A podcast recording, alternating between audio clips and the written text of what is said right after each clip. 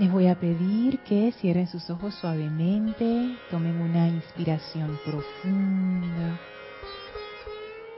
Y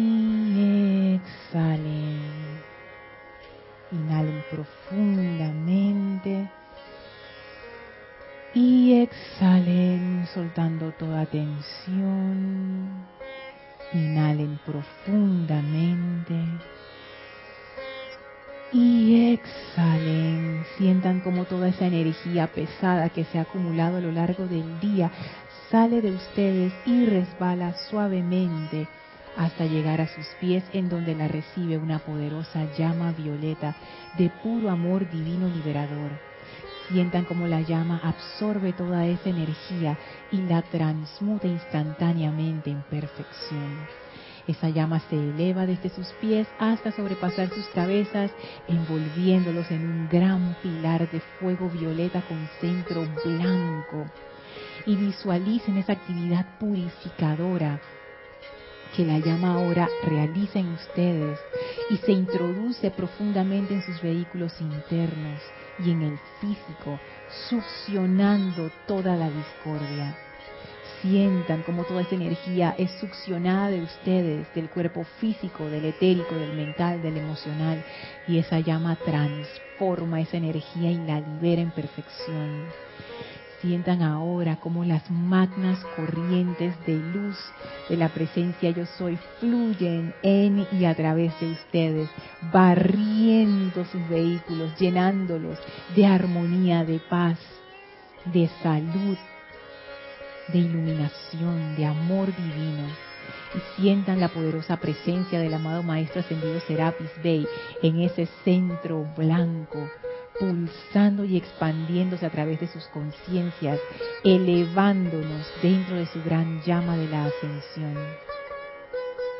El Maestro abre ahora un portal y nos invita a pasar a su gran templo de la ascensión con gran gratitud y amor enviados al Maestro, pasamos a este hogar maravilloso de la llama de la ascensión.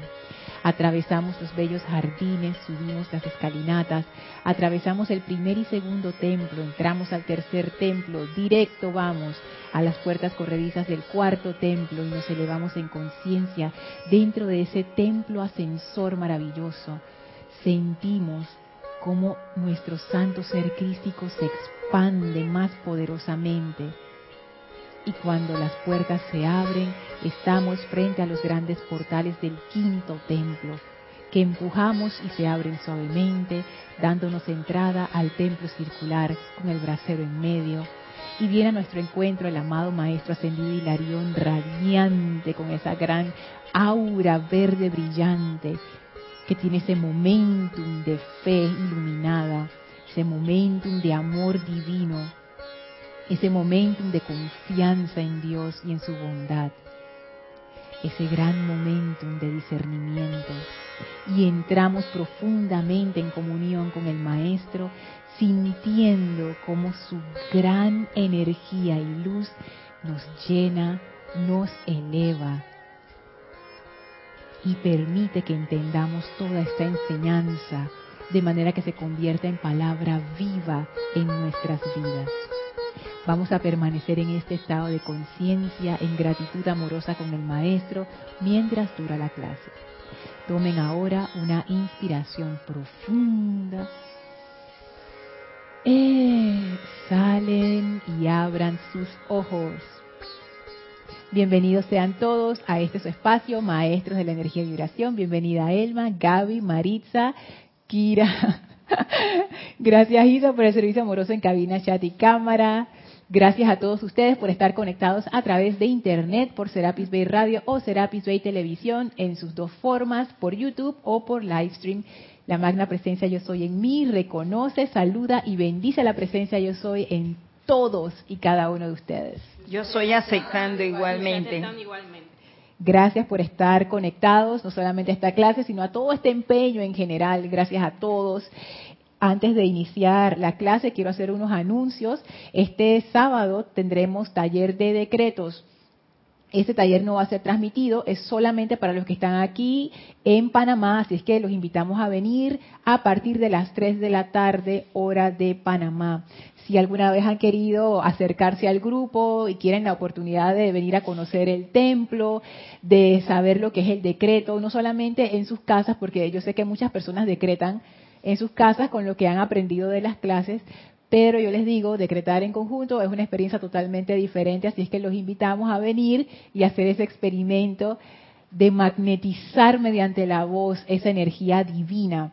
El taller de decretos está dividido en tres sábados. Comienza este sábado 8 de 3 a 4 y continúa el siguiente sábado 15 y luego el 22 de junio también en el mismo horario.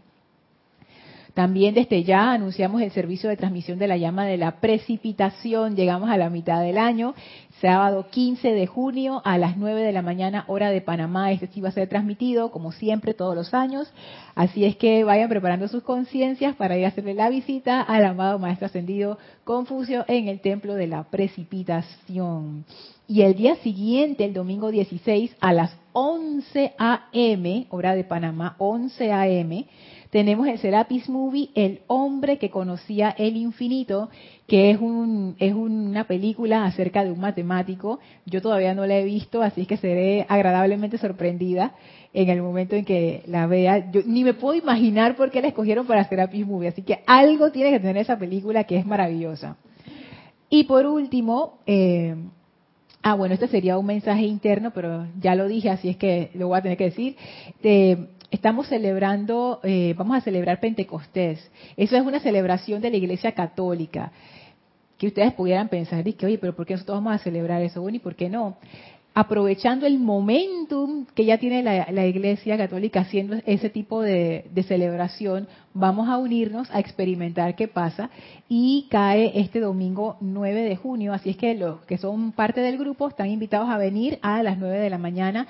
La vestimenta es blanca va, a ser este domingo y vestimenta blanca. El sábado también vamos a tener un pre, como la fiesta para calentar los motores, las pre, las pre patronales, exactamente, pre fiesta. El, sábado 8 de junio a las ocho y media, como siempre es la, hora normal de los ceremoniales acá en el, en el grupo en Panamá. Eh, vamos a hacer una prefiesta del, del ceremonial de Pentecostés. Entonces el domingo es el día de la fiesta. Entonces, el día de la fiesta venimos todos de blanco. El sábado no. El sábado nada más es para tener un gustito así de cómo va a ser lo que yo espero que sea una vertida de amor del amado Mahashohan, que es maravilloso, la energía de ese gran ser, que es lo que vamos a invocar, la energía del amado Mahashohan. Así es que bueno, eh, ya está, saben todos los anuncios.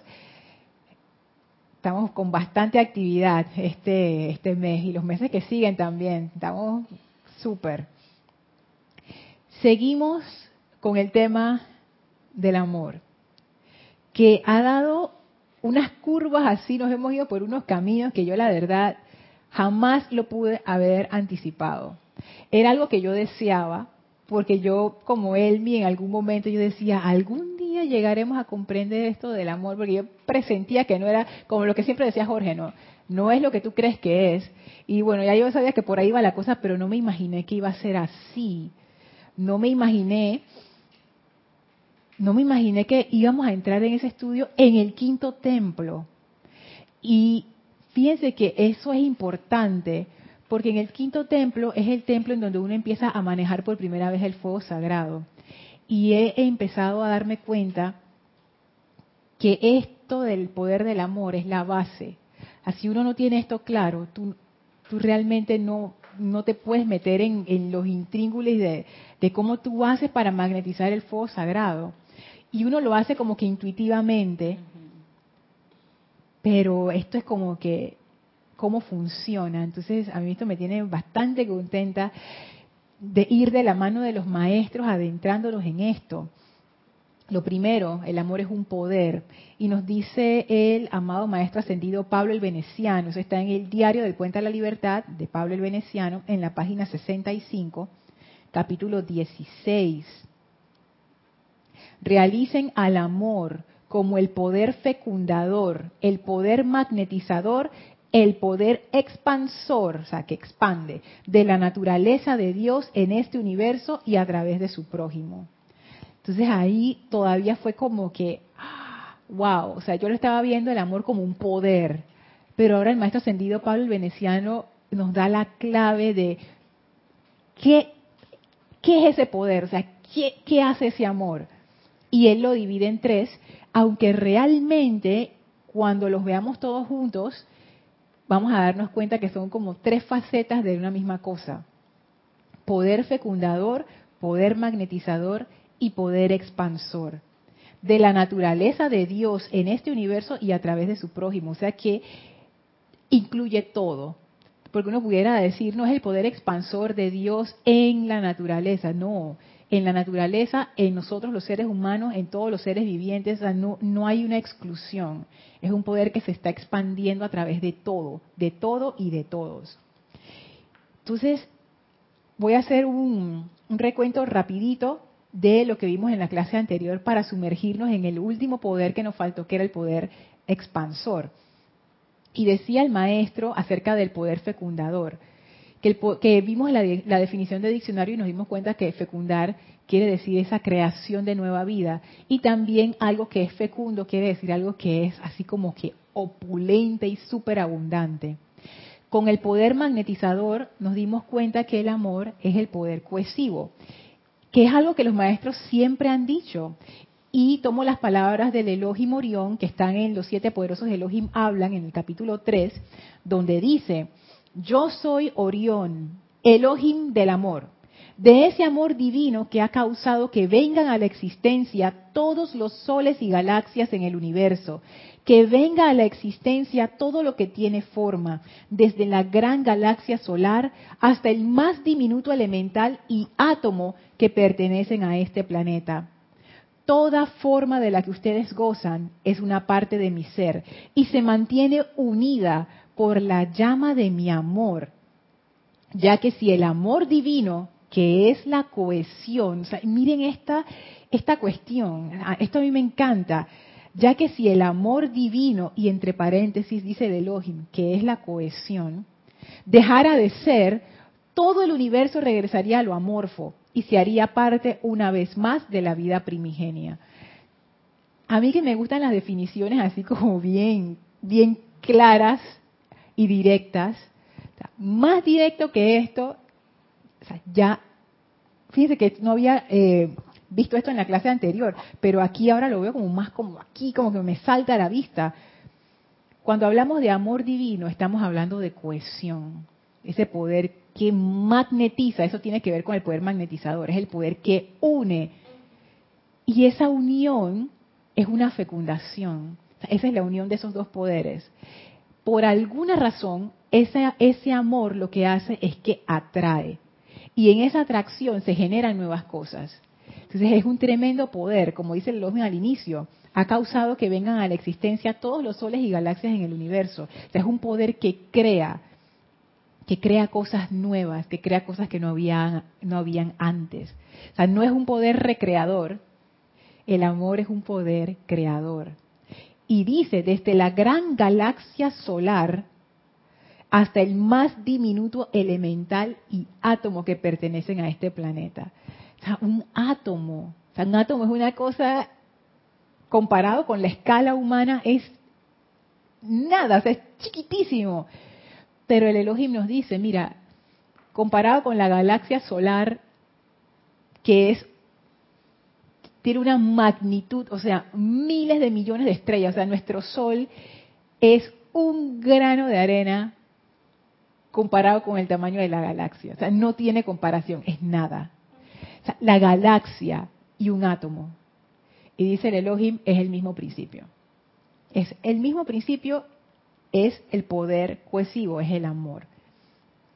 Y yo estaba pensando en esto, porque hay algo que a mí me parece muy interesante y es que quizás, o vamos, es como que explorar esto. Lo que voy a decir es, es una idea que todavía no está terminada de procesar, pero díganme ustedes qué piensan. Que el amor realmente como lo están tratando los maestros, o sea, a ese nivel, o sea, no lo están tratando a nivel de un sentimiento, porque el amor no es un sentimiento, uno lo experimenta como un sentimiento, pero está más allá de eso.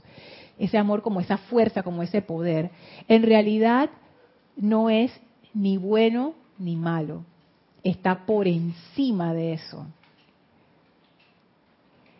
Voy a decirlo de nuevo y me dicen que qué piensan que se les ocurre que el amor al ser un poder, algo, un poder cósmico, una fuerza cósmica, no es ni bueno ni malo, sino que está por encima de eso. Es un poder creador. El amor es un poder creador. Y el amor es un poder de cohesión, magnetiza. Nosotros los, los seres humanos lo clasificamos como que es algo bueno, porque cuando sentimos, experimentamos amor, nos sentimos bien. Pero quizás lo estamos encasillando en nuestros conceptos humanos de bien y mal. Entonces, los invito como a explorar eso, como a sacar el amor de esa casilla y, y ver qué pasa, siendo el amor una fuerza que trasciende todo concepto humano. Gaby. Los maestros hablan de que el amor es una fuerza creadora. Y en este plano de la forma, hay creaciones constructivas y destructivas también. Así es. O sea que ese amor puede ser usado para destruir. Como tú bien dices, es como el agua. Póngase el agua. El agua puede ser un elemento de vida y también puede ser un elemento destructivo de muerte y de furia.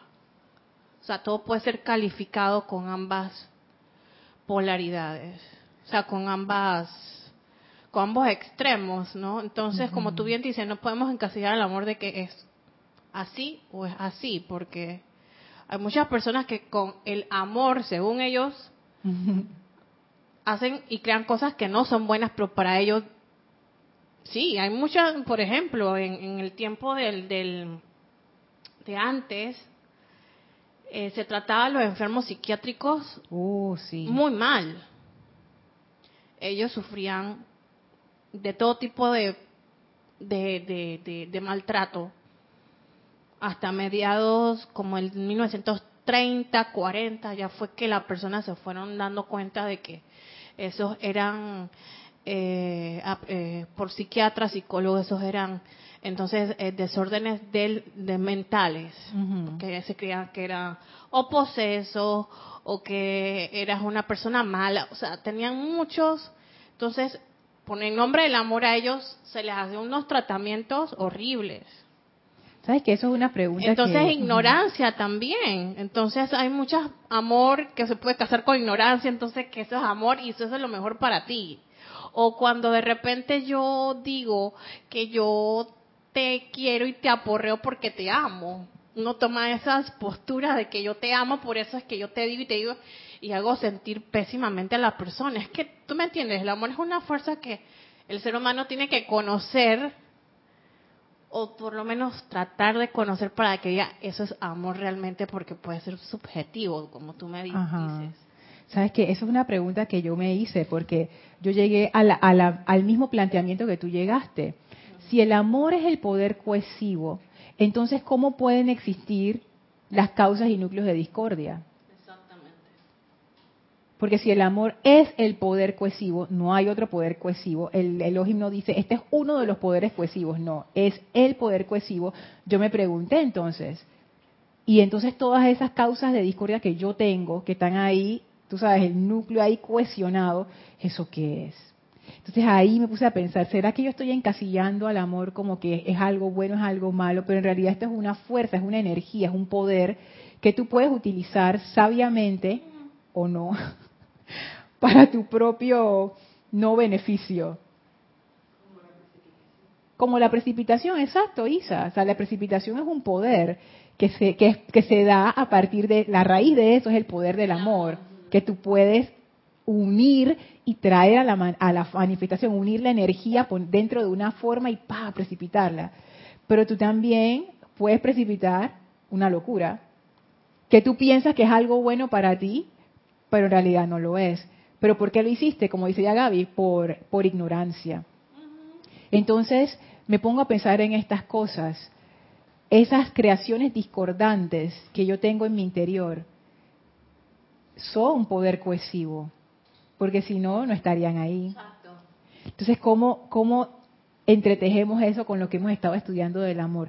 No tengo respuesta. Así que si ustedes tienen la respuesta, escriban, compartan. Elmi.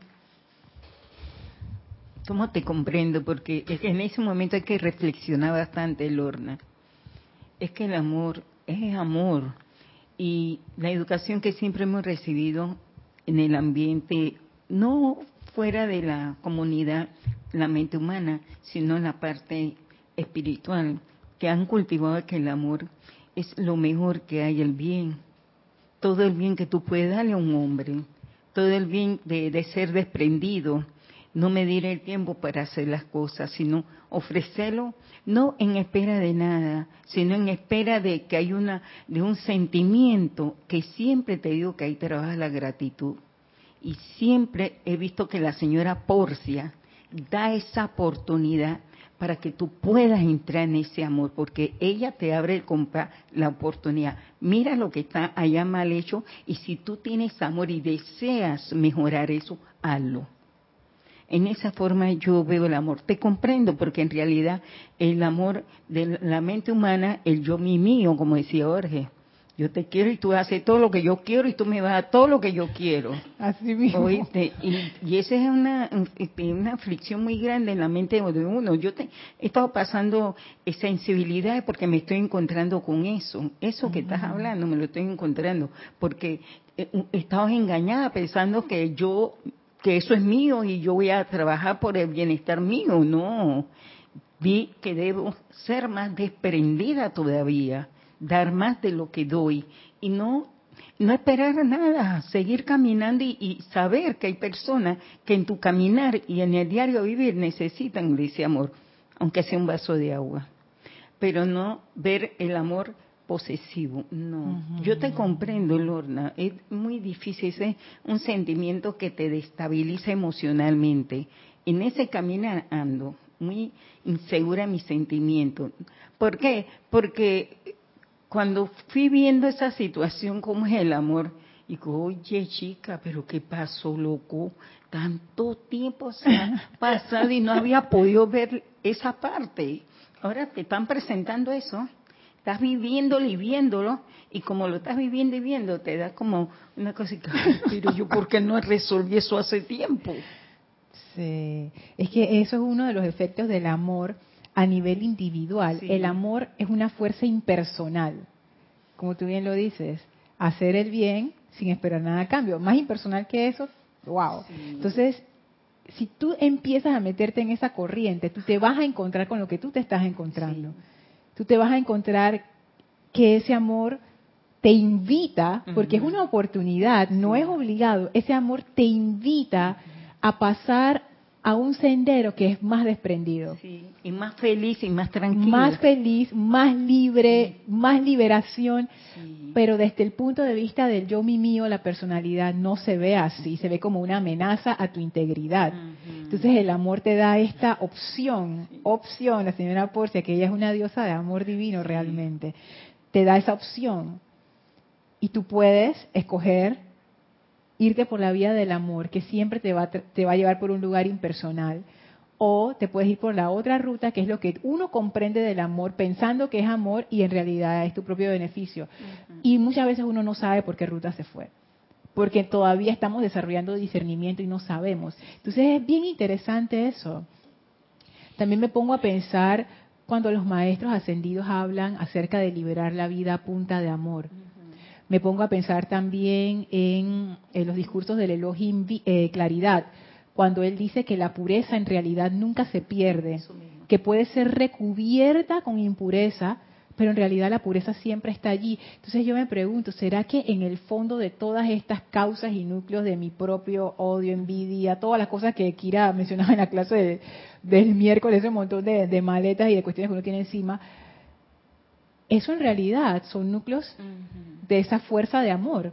O sea, hay amor ahí manteniendo esos electrones ahí, pero Yo todavía no entiendo bien cómo, pero lo que sí comprendo es que si hay un núcleo de algo, es porque está el poder cohesivo ahí, que el Elohim Orión dice, amor divino es la cohesión.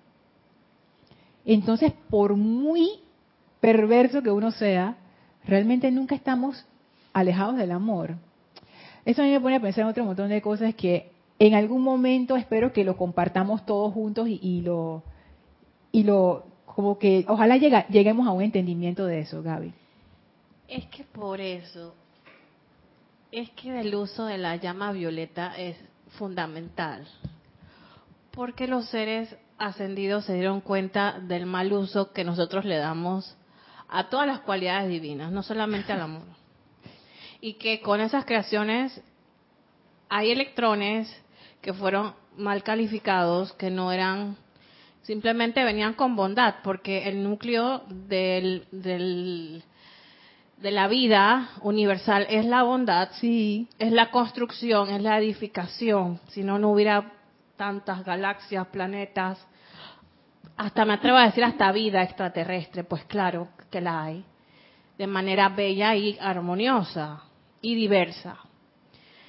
Pero aquí nosotros, como estamos disque, en el kindergarten, jugando con la masilla y la cosa. y haciendo las culebritas esas. Este, por eso es que la dicen, bueno, ustedes han calificado mal la vida, esto era amor, esto era paz, esto era prosperidad y ustedes miren lo el desastre que han hecho. Entonces vamos a lavarle las manitos con jabón, que se vendría siendo él la llama violeta transmutadora para poder liberar toda esa energía que no fue constructiva y que en realidad sí lo es. Porque qué es lo que estaba, lo que tú limpias una superficie que está sucia y detrás de la superficie entonces sí está lo, lo verdadero, lo bonito, lo, lo, que, lo que en principio estaba. Como limpiar un vidrio, limpiar una mesa, oye, la mesa está sucia, tiene polvo, entonces cuando ya se limpia ya se ve lo que es. Entonces pienso yo que la llama violeta, entonces ella transmuta, va ir limpiando, entonces va quedando la esencia de lo que realmente es lo verdadero, lo que estaba ahí al principio. Tú sabes que eso que tú acabas de decir, Gaby, a mí también me, me pone, o sea, eso, o sea, tú sabes lo que tú acabas de decir, tú acabas de decir que en realidad, aunque nosotros estemos viendo la discordia, eso es amor. O sea, ¿qué implicación eso tiene en mi vida individual cada vez que yo experimento esa discordia? cada vez que yo experimento una situación chocante o a alguien que me saca de quicio o una situación que no preví, entonces, ¡ah! darme cuenta que la causa y núcleo de eso es amor. Eso, eso es, revolucionario, déjenme decirles. Si tú le empiezas a, a, meter, tú sabes, reflexión, ajá, tú te das cuenta, tú te empiezas a dar cuenta por dónde va la llama violeta y por qué funciona. Y el centro de la llama violeta. Que es amor. el centro de la llama violeta, que es amor, ese ingrediente activo. Ese es lo que está detrás de todo, el amor. Eh, Isa y después Elma. Tienes una pregunta de Alejandro Arancibia. ¡Eh, Alejandro! Desde Iquique, Chile. Hola y bendiciones. Dios los bendice. Dios te bendice, Alejandro. Lorna, muchas gracias por esta bella clase. Pregunta, ¿qué pasa con el amor de pareja? ¿Existe? ¿Puede amar a otro sin calificar ese amor, sin pensar en el beneficio propio, sino solo pensar en el bien y beneficio de la otra persona? Claro que sí. Tú sabes que, que eso es algo muy interesante ¿Sabes dónde yo, eh, leí un caso al respecto sobre la vida de Gandhi? Que él, aunque él se le considera que fue uno de los precursores de la independencia de India, él en realidad se define como, una, como un buscador espiritual. Y él tenía una disciplina espiritual bien fuerte, seguía las tradiciones espirituales de la, de la India. Y entonces él empezó a trabajar ese aspecto se lo dice en el aspecto bhakti, que es el, aspecto devocional de amor. Y ese amor empieza como tú lo acabas de decir, en tu relación con las personas cercanas, con tus mascotas, con tu familia, con tu pareja, con tus amigos, con tu círculo inmediato. Pero lo que va ocurriendo es que ese amor, si, si empiezas a hacer esa energía de amor, se va volviendo cada vez más impersonal. ¿Y qué significa eso? Que cada vez amas de manera más plena a más gente, incluso a gente que no tiene nada que ver contigo. O sea, no solamente, no todo tu amor ahora se va a concentrar en tu pareja y en su bienestar, porque cuando uno está disque amando, o sea, con su personalidad, y todos estamos ahí, Alejandro, o sea, todos estamos ahí. Tú siempre estás esperando algo de regreso. Tú siempre estás esperando algo. O sea, yo amo a mi pareja y yo quiero que él me, me trate bien, me ame, claro, ¿no? Que me dé mi besito, mi abrazo, no sé qué, porque es parte de la relación de pareja. Y de hecho, cuando eso se rompe, cuando el respeto se rompe, ya ahí tú no puedes decir que hay una relación de pareja sana. Siempre hay como esperando algo a cambio, que no es ni malo ni bueno, es parte de nuestra naturaleza en este plano, en este, en este estado de conciencia actual. Pero cuando uno empieza a amar impersonalmente, tú amas a tu pareja, tú quieres el bien para esa persona, independientemente si te va a querer o no, independientemente si se fue con otro o no, independientemente de lo que sea, tú deseas el bien para ella. Y deseas el bien para la otra persona que acabas de conocer. Y deseas el bien para la persona que te atendió en la tienda. Y deseas el bien para el niño que te acabas de encontrar en la calle. Ese amor se, se empieza a convertir en algo que al final tú amas, punto. O sea, no amas con una condición. Ah, es que yo la amo porque es mi pareja. Cuando uno llega al amor impersonal, que fue una de las cosas que empezó a descubrir Gandhi en su tránsito, porque él tiene una autobiografía, entonces ahí él cuenta varias experiencias y cosas que él iba probando y aprendiendo tú te das cuenta que al final ese círculo de amor se empieza a expandir y ya tu amor no cabe dentro de una sola persona, no cabe dentro de tu familia, ya no cabe, se empieza a expandir a todo, a todo, a todo, a todo, a todo, hasta tus enemigos. Entonces ya a ese nivel ya el amor ha tomado control y ya está, como quien dice, en, términos constructivos estás fuera de control, ya eres una fuerza de amor por donde tú vas que no quiere decir que te vuelves ingenuo, no quiere decir que te vuelves tonto, no quiere decir que la gente te pasa por encima, porque Gandhi no era ninguna de esas. ese señor, ese señor tenía su cosa, y no es que era un santo, no. Pero cuando tú estás dentro de la fuerza de amor, esa fuerza de amor te lleva a esa impersonalidad.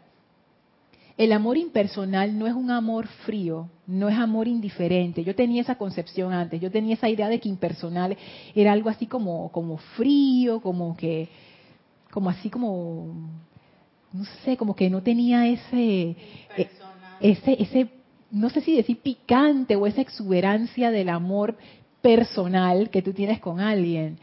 Pero me he dado cuenta que no, en lo poquito que he podido percibir, ese amor es un amor libre. Tú te sientes bien, te sientes libre, no tienes miedo. Cuando tú, cuando tú amas impersonalmente, tú no tienes miedo de que si tú estás dando y dando, tú no estás esperando nada a cambio, así que ni, te vas si te dan algo a cambio no. Tú estás es dando, dando incondicionalmente. Tú eres libre, tú eres súper feliz porque tu felicidad, ajá, tu felicidad no depende de lo que te dan, Tú eres la felicidad. Ese amor te libera, es un amor que verdaderamente te libera y te hace entrar a una plenitud y a una gratitud y a un éxtasis de vida, que por eso los maestros ascendidos dicen, lo que ustedes llaman amor, eso no es amor, eso no es lo que nosotros estamos hablando, dice el amado Pablo el Veneciano, es otra cosa. Eso que ustedes piensan que es tan increíble, ese sentimiento de amar a alguien, ustedes no tienen idea. Cuando ustedes entran a este amor impersonal, y hay un discurso del amado Pablo el Veneciano que lo dice, ahora mismo no me acuerdo en qué página está, que, él dice, si ustedes piensan que lo que ustedes sienten es amor, cuando ustedes lleguen donde yo estoy, ustedes van a saber lo que eso es y, y, wow, y lo van a experimentar. O sea que el amor impersonal, el amor de pareja por supuesto que existe, pero si tú ya fueras como una presencia de amor impersonal, tú amarías de una manera total, no solamente a tu pareja, sino a todos, a todos los que están dentro de tu círculo de influencia, de la misma manera profunda, total, absoluta, incondicional. Sería un amor de verdad, porque no, no está sujeto a ninguna condición. Eh, Elma. Gracias, Lorna. Yo he estado reflexionando mucho el cuarto rayo del amado Serapi Bey. Yo siento que él, él, fue que nos fue preparando a través de esa pureza con la señora Estrella, que se empezó a motivar y a levantar para poder nosotros llegar paso donde está el amado Pablo Veneciano. Entonces, qué importante, la llama violeta es importante porque ella te va, te va a liberar, te va a limpiar. Pero la purificación pienso que trabaja también en ese, en esa esto, en, parte en el fondo, porque si yo no tengo esa purificación, yo no puedo tener amor, porque ella me va a ayudar a depurar, a sacar la señora Estrella, todo lo que está en esa reserva oculto ahí abajo. Entonces, por eso que le doy tantas gracias. Yo no era amiga del amado Serapi, yo te voy a decir honestamente, no. Pero cuando vi y fui reconociendo su labor a través de la señora Estrella, bueno, gracias, porque si él no presenta ese proyecto de trabajo, de esa purificación, hoy día no hubiéramos podido hablar el tema. Sí, yo también lo creo. Sí. Ok, Gaby, ¿tú querías decir eso? Ah, algo antes de pasar a, acá al cortito ahí para, poder seguir. Amor impersonal.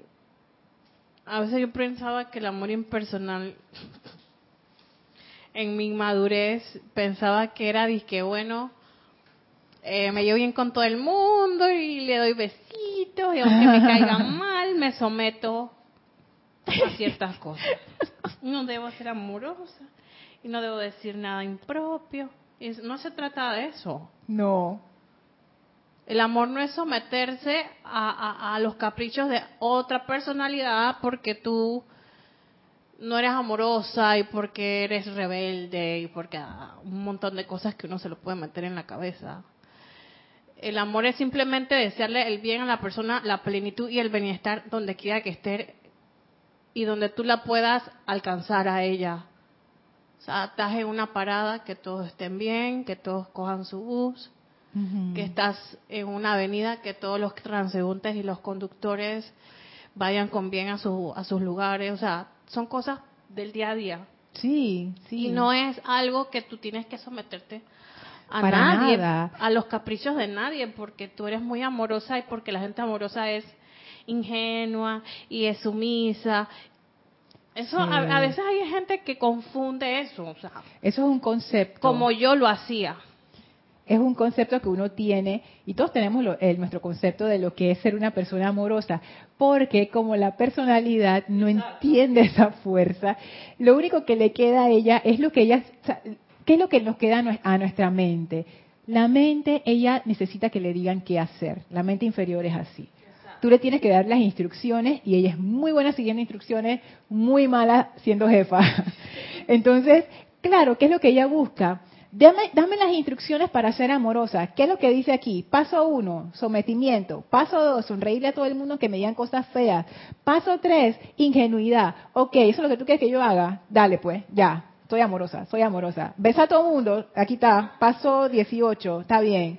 La tengo, la tengo. Voy, voy. Estoy, estoy siendo amorosa. Eso, tiene que ver, eso no tiene nada que ver. Eso no es así. El amor es una fuerza. De hecho, el amor no se somete. El amor te agarra y te eleva donde ese amor está. O sea, el amor es un poder elevador. Y es un poder que, wow, tú caes dentro de la órbita de ese amor. Es como un hoyo negro, pero al revés. Si tú quedas dentro o cerca, es como un remolino. Si tú quedas demasiado cerquita, ¡pap! te ala y te eleva, te eleva. Entonces el amor es un, es un poder contra el cual no se puede hacer absolutamente nada. No puedes luchar, no hay ataque que valga. O sea, el amor es una fuerza todopoderosa. O sea, no puedes hacer nada con ese amor. Y una persona que realmente encarna ese amor divino, transforma todo el sitio donde va. Lo transforma inevitablemente porque ese amor siempre está lo que vamos a leer ahora es el poder expansor. El poder expansor tiene que ver con la perfección, tiene que ver con expandir esa energía divina. Porque pensando en lo que estábamos hablando acerca de cómo utilizamos incorrectamente ese gran poder de cohesión, ese gran poder fecundador y creamos tantas locuras que realmente no nos sirven, ese poder realmente bien utilizado, o, voy a decirlo con palabras, creo que era el amado Saint Germain, que él decía, mira, si ustedes no se metieran a interferir y ustedes dejaran que la energía siguiera su curso, ustedes estarían felices, plenos, sanos, contentos, estarían bien. Pero ¿qué es lo que ocurre? Se meten, interfieren con el flujo y entonces empiezan a ocurrirles este montón de cosas. O sea, dejar que la energía del amor se encargue de la situación es lo mejor que tú puedes hacer porque esa energía va en pro de la armonía. Tú lo que necesitas es hacer tu labor como ser creador. La pregunta primigenia, hmm, ¿qué es lo que yo quiero hacer aquí? Ah, yo quiero crear, vamos a decir, un negocio. Ya, tú sabes qué tienes que hacer, lo que hablamos en la clase anterior, que quizás en algún momento lo hablemos más en detalle. Amada presencia de Dios yo soy, eso está en los siete pasos de la precipitación. Segundo paso, ilumíname, ilumíname, dame esa idea, dame ese plan. Y la presencia de yo soy dice, aquí está. Y tú examinas ese plan y dices, eso es lo que voy a hacer, me gustó, vamos. Le pones el núcleo de amor y lo empiezas a precipitar, lo empiezas a precipitar. Esa es nuestra función como creadores. Pero ese núcleo de amor, nútrelo con cosas buenas. Es como querer tener un jardín y echarle plástico a la tierra. ¿Qué te va a crecer ahí? Nada. Si el plástico no tiene ningún nutriente para ninguna planta, le ella dice carne descompuesta. Las plantas no comen eso o quizás las plantas carnívoras, yo no sé, pero las plantas normales no, no comen eso. Tú lo que tienes que echar es el abono, tienes que echar, por ejemplo, eh, este abono que tú haces con comida, eh, que con orgánica, exacto, que no es carne, sino comida vegetal.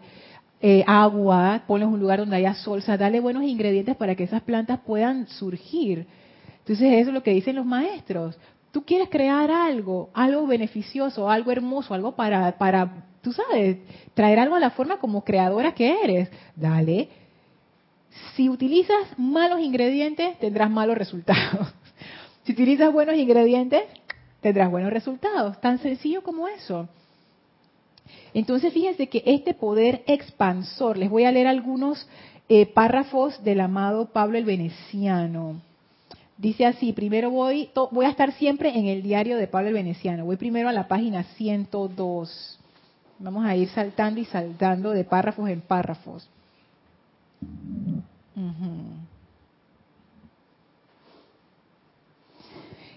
Es edicto divino que todos los seres humanos se conviertan en maestros de amor en su sentido más verdadero. Es un edicto divino.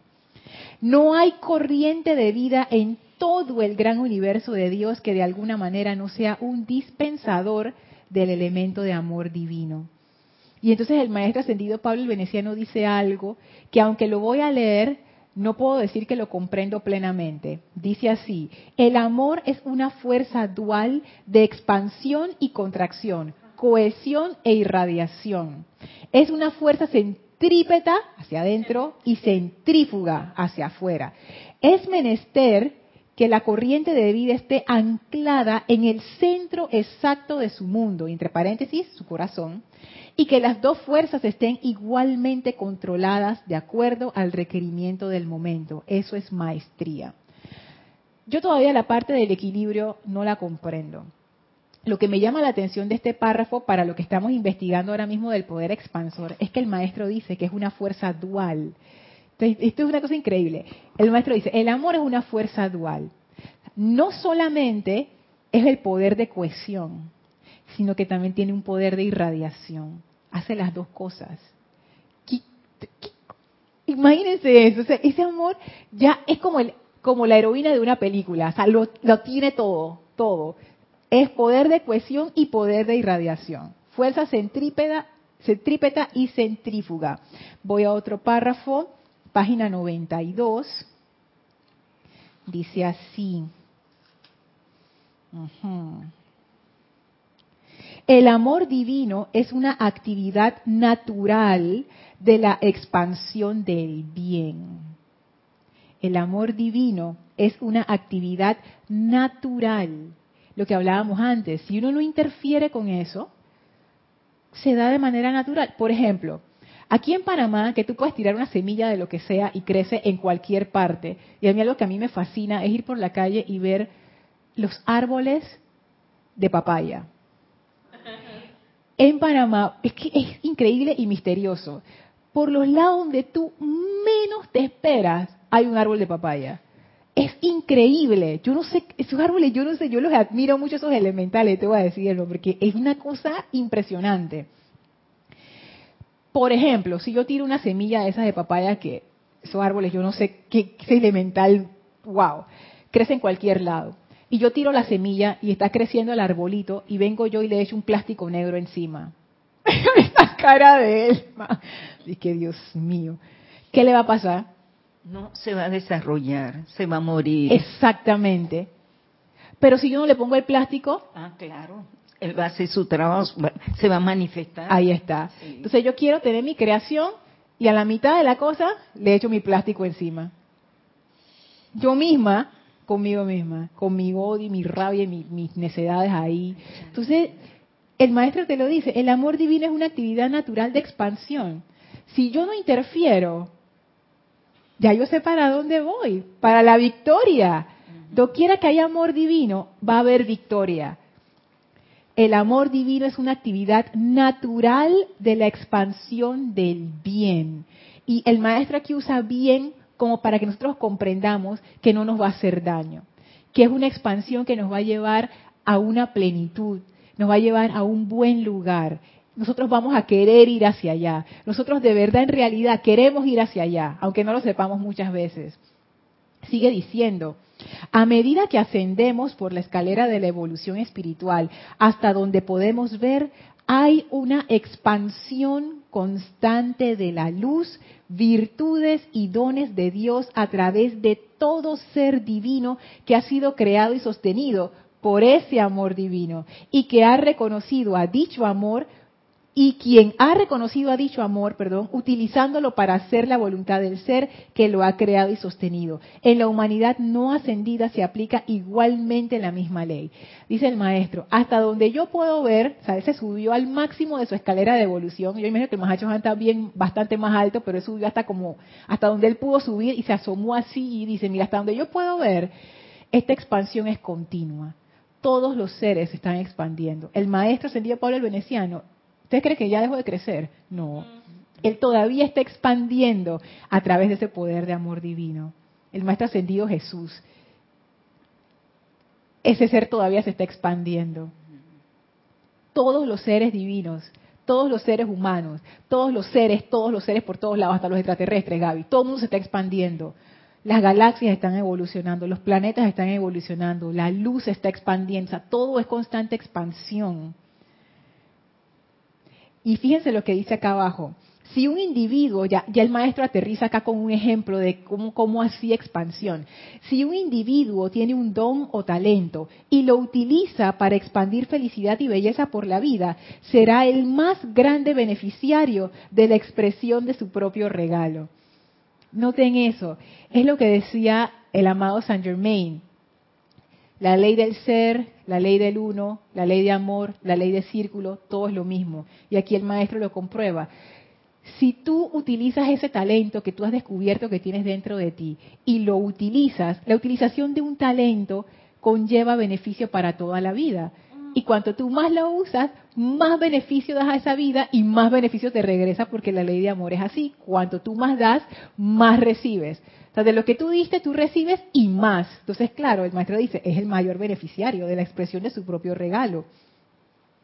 De utilizarlo así, su talento se expanderá, madurará y generalmente se desarrollará.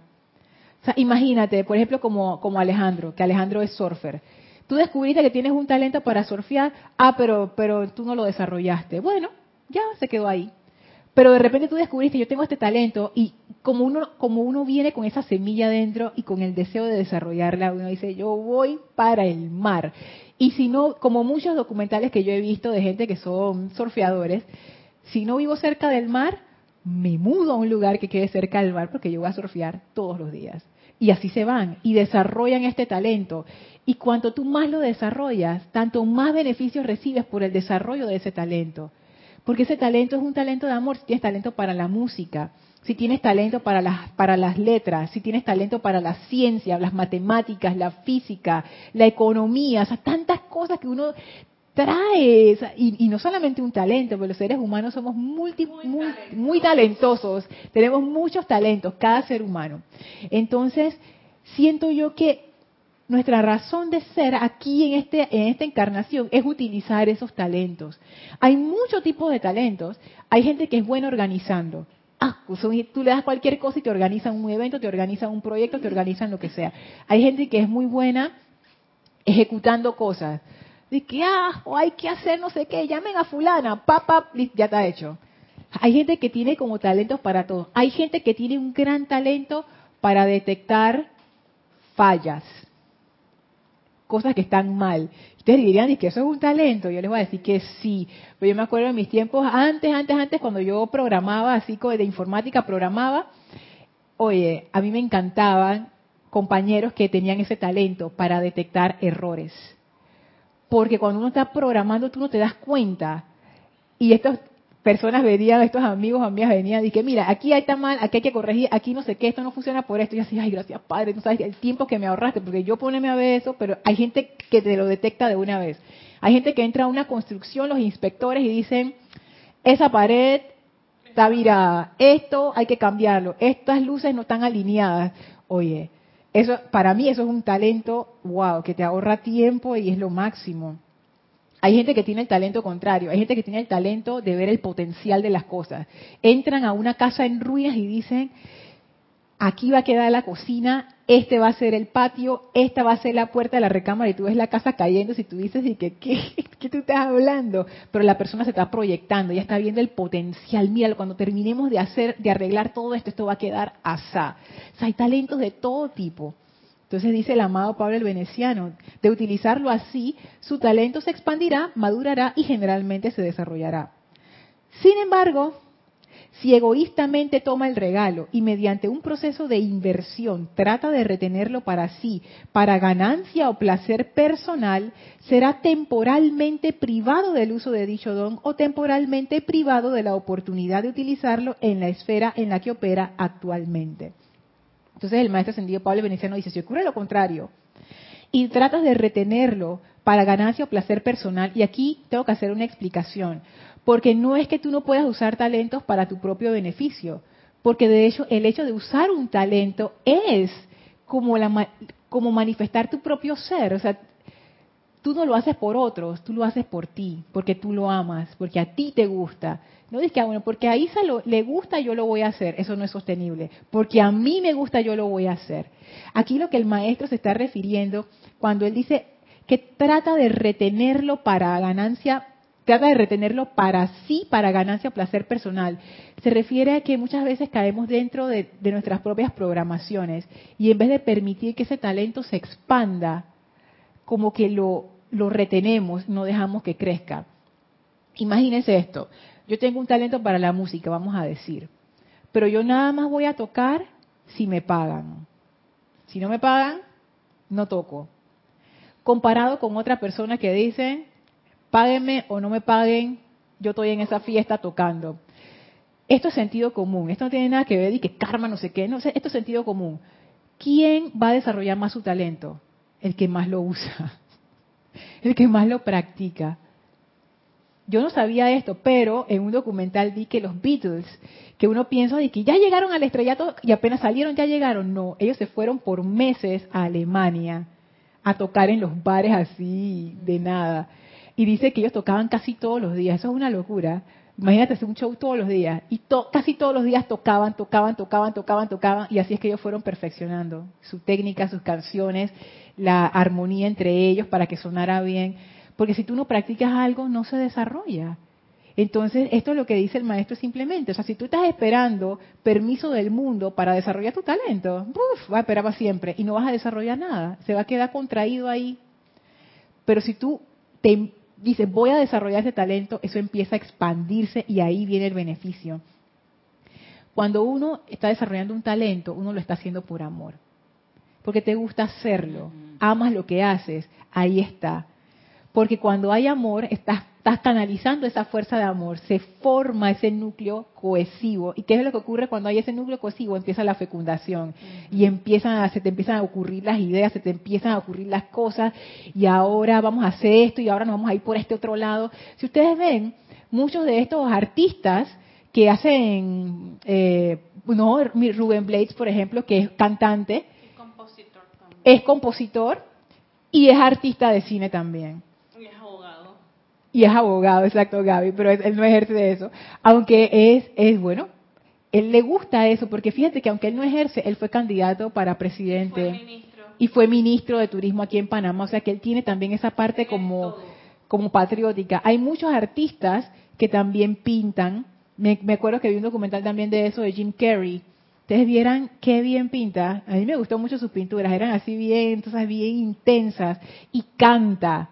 Tiene tremenda voz, aunque no lo crean, y es artista de cine. Entonces, claro, tú tienes estos es polifacético, es que todos lo somos. Venimos aquí a usar nuestros talentos, porque eso es parte de nuestro crecimiento y de nuestra expansión. Eh, se ve mucho en el trabajo de los arquitectos que van a hacer los edificios tú dices que wow, qué edificio más bello, qué lindo, pues sus talentos lo fue creando y lo van dejando ahí, mira. Claro, y el talento de ellos, de todos los ingenieros, de todos los obreros, de todos los, todo el mundo que contribuyó para levantar eso. Porque ahí tú te das cuenta, como dicen los maestros, que una era, una nueva dispensación, una nueva era espiritual no se construye con el trabajo de una sola persona. Somos todos y la humanidad está llena de talentos de todo tipo para hacer de todo tipo de construcciones. Es algo maravilloso. Entonces, parte de ser esos, no sé, esos vehículos o, esas encarnaciones de amor, un gran componente es la expansión de nuestro propio ser. ¿Y qué es lo que nosotros trajimos? Nuestra esencia, nuestro ser, eso, que son nuestros talentos, nuestras virtudes, nuestras cualidades lo que nosotros podemos compartir con las personas que nos rodean, nuestras vidas, eso. Esa fuerza de amor se encarga de expandir mm. eso. Por eso es que llevar vidas contraídas y tristes jamás puede ser parte de un verdadero sendero espiritual. Porque cuando tú entras en contacto con esta fuerza de amor, hey, tú eres feliz, en serio, tú empiezas a experimentar esa felicidad. Me acuerdo una clase de Tony de Melo, donde él decía eso. O sea, que, que, por ejemplo, una persona que está muy evolucionada es una persona que tiene tremendo sentido del humor y que se ríe de sí misma sin ningún problema. Porque, hey, tú te das cuenta de la propia locura de tu propia personalidad, ya es para ti eso como es que te da hasta risa. Pero cuando uno está muy metido en su personalidad, cualquier cosa que te hagan, ya tú dices, ¿qué te pasó? Yo soy la ingeniera fulana de tal, por supuesto. Pero no, es que es pero claro, eso, eso es parte de un proceso, eso nuevamente, porque la mente de uno es como esto. Entonces dice, ah, para ser humilde y evolucionado yo tengo que reírme de mí misma. Ok, yo voy a hacer esto. Pero en realidad tú no sabes lo que estás haciendo, entonces es tu mente jugándote un juego ahí, no caigan en eso. Les voy a leer otro pedacito. Ya todavía tengo, todavía tengo cinco minutos, Alma. Esto está... Estoy debatiendo, estoy debatiendo. Sí, les voy a leer este. Este está en la página 12. Este me pareció interesante. Ya en la siguiente clase les leo los otros que había sacado para que veamos diferentes aspectos del poder expansor. No, les voy a leer la página 109 primero y después les leo la 12. Dice así, página 109, que aquí el maestro habla del servicio de la hermandad de amor divino. Y la razón por la que lo traigo es porque ellos, más que nadie, comprenden esta energía de amor. O sea, si hay alguien a quien le queremos preguntar cómo funciona esto, es a esta gente. Entonces, la labor que ellos hacen tiene mucho que ver con cómo opera esa ley de amor. Y dice así, tal cual nuestros amables lectores saben, el servicio de nuestra hermandad consiste en expandir la inmortal y victoriosa llama triple de la verdad eterna de Dios a través de todo individuo que pertenece a las evoluciones de la Tierra que todavía no haya ascendido. Recuerden que hablamos en la clase anterior que decíamos que esa llama que era, ese era el poder cohesivo del amor. Esa es la llama que permite que la energía venga de lo universal y se manifieste en nosotros. Entonces, ese poder de amor, dice, nosotros somos la hermandad que se encarga de expandir ese poder de amor a través de ustedes. Sigue diciendo, Esta llama se mantiene en el cáliz de todo corazón palpitante. Y el santo ser crístico que vive dentro de esa llama está destinado ahora a reventar la tumba de las creaciones humanas que lo han limitado durante siglos, permitiéndole ahora convertirse en la inteligencia directriz divina de todas las personalidades en la tierra. La actividad de nuestra hermandad consiste en verter las presiones de nuestros sentimientos de amor divino sobre el Cristo en cada corazón humano hasta que dichas presiones liberen a ese ser crístico. Dicho de otra manera, los maestros, esa hermandad enfoca en nosotros amor. Y ese amor, que es un poder, ¿qué es lo que hace? Expande. Esto es muy interesante. Si uno quiere expandir sus propios talentos, si uno está en esa posición de que, ay, pero yo no tengo ningún talento, que eso es falso, pero vamos a decir que tú dices eso y que, ay, yo no tengo ningún talento, invoca el poder del amor. Va a empezar a surgir porque es que tú nada más le abres un poquito la puerta y ¡pah! se mete con todo. Entonces ya vas a empezar a desarrollar poder fecundador, poder magnetizador, poder expansor. O sea, esto es, como, una, como una secuencia, que casualmente la, tenía escrita aquí para que no se me, se me olvidara. Fíjense, pareciera que lo que ocurre es eso. Al inicio, cuando tú invocas esa fuerza de amor, se forma un núcleo de poder cohesivo. Cuando se, se forma esta energía dentro, alrededor de ese núcleo que se concentra, empieza la fecundación, empiezas a generar, empiezas a generar, y esa generación se expande. Entonces es como que, por eso que les decía que los tres poderes en realidad son uno mismo. Es como una secuencia de cosas. Tú es el poder, tú magnetizas, empiezas a crear y expandes. Eso mismo. Esto crear. Ahí se ve el trabajo que se va a realizar. Y es el amor, esa fuerza de amor que cuando tú la llamas y la concentras de una vez ya empieza a generar y a generar y a expandir. Entonces esta hermandad al concentrar su amor en nosotros, expande los talentos. Si tú dices que no tienes ningún talento, invoca la fuerza de amor. De una vez vas a empezar a sentir la expansión de esos talentos. Si quieres expandir los talentos en otra persona, lo mismo. Invoca la fuerza del amor, el poder del amor a través de esa persona y tú vas a ver cómo se desarrolla. Por eso es que realmente a punta de palo, a punta de golpes, a punta de obligación, no se desarrolla ningún talento. Es más, cuando se desarrolla así, no es un talento que, está basado en el amor y no trae el beneficio que dice el maestro, no fluye.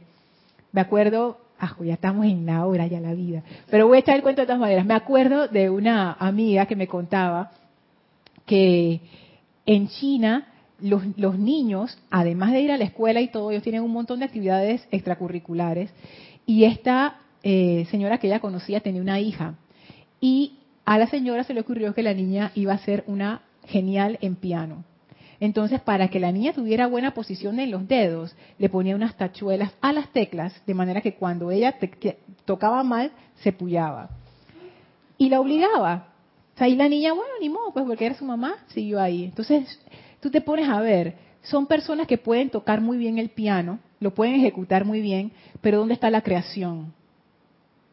Reproducen lo que está frente a ellos, la partitura, pero no hay creación. ajá, tocan en una fiesta, está bien en un evento, pero tú no sientes el fuego comparado con otra persona que te agarra ese piano porque lo ama y tú sientes el poder creativo, cada vez se inventa algo nuevo, tú sientes ese fuego a través de las teclas, wow, este, eso es la diferencia. En uno es una obligación, en otro es la expansión de esa fuerza de amor. Y para que no quede en el aire así rapidito, en la página 12 lo que quería traer es una comparación que el maestro hace con respecto a la llama insustenta, que es la llama triple, que está en Shambhala y la llama triple que está en el Chateau de Liberté. Porque si ustedes recordarán, en el retiro de Shambhala lo que está es la llama planetaria, que es una llama triple. Pero en el Chateau de Liberté también hay una llama triple, porque la llama del Chateau de Liberté, que es el retiro del maestro ascendido Pablo el Veneciano, no es una llama rosa, la llama no es rosa, no, no es una llama rosa, es una llama triple, es una llama de libertad también. Entonces el maestro habla de esto. En Shambhala está la llama insustenta. Escucho la pregunta dentro de la conciencia de ustedes. Sí, en Shambhala habita la llama y sustenta, la cual es el balance del poder cohesivo para el planeta. O sea que el aspecto de la llama de Shambhala, que es una llama triple, que ya sabemos para qué son las llamas triples, son para atraer energía de la sustancia luz. La que está en Shambhala es realmente el equivalente de nuestra llama triple, es ese poder cohesivo. Sigue diciendo el maestro, pero en Francia se encuentra la llama insustenta mediante la cual la humanidad individualmente puede liberar sus propias facultades y poderes divinos. Y a este retiro se invita a quienes están dispuestos a ceñirse a las disciplinas requeridas para aprender cómo dirigir los rayos de luz a través de esa llama insustenta, la cual es la actividad maternal de Dios. O sea que es muy interesante porque él dice, miren, en Shambhala está la llama triple, ese poder cohesivo de amor en su aspecto de centrípeto, en su aspecto de cohesión, en su aspecto de magnetización. Y en el Chateau de Liberte está en su aspecto de expansión, para tú desarrollar tus talentos. En el Chateau tú vas si tú quieres desarrollar esos talentos divinos que tú tienes, por eso que es una llama de libertad.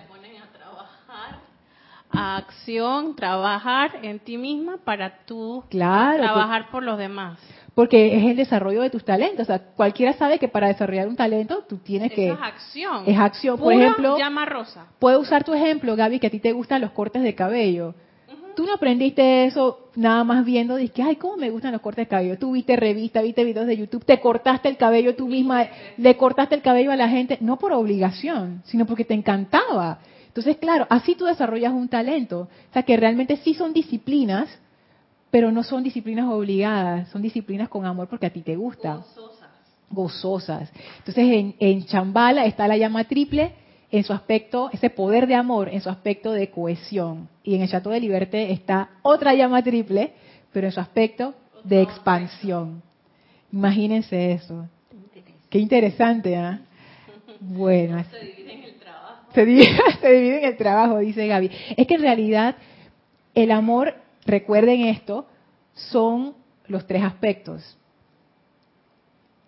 Fecundador, magnetizador y expansor.